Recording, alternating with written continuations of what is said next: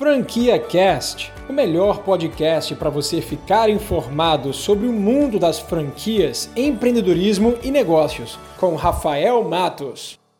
Meu nome é Rafael Matos, eu sou empresário, franqueador e neste momento não estou no meu escritório, estou aqui na feira de franquias da ABF, uma das maiores feiras do Brasil.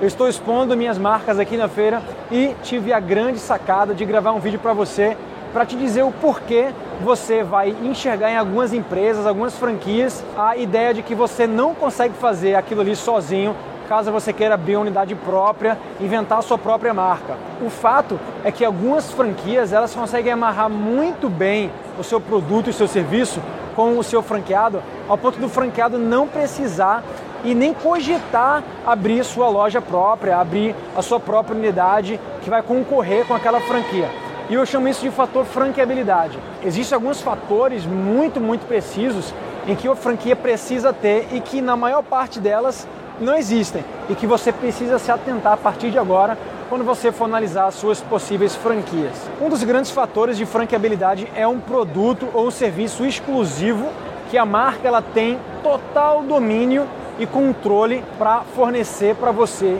e que você não vai conseguir fazer sozinho. Então, por exemplo, o sanduíche da McDonald's. Você sabe muito bem que aquele molho da McDonald's é patenteado, ninguém consegue replicar e a forma com que a McDonald's ela, ela fornece, ela oferece o seu produto, transforma a marca numa, com uma vantagem competitiva muito grande.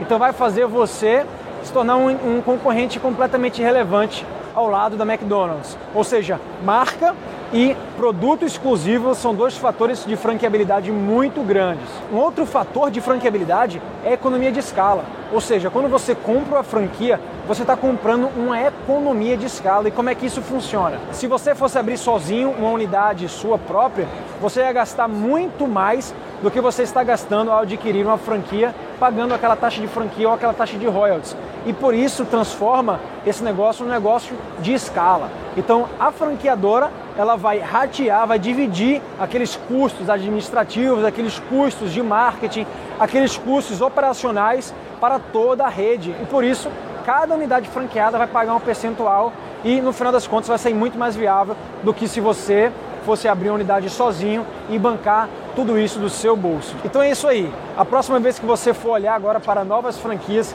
você tem que se atentar para o fator franqueabilidade de cada uma. Você acabou de ouvir o Franquia Cast com Rafael Matos, o podcast que deixa você informado sobre o mundo das franquias, empreendedorismo e negócios.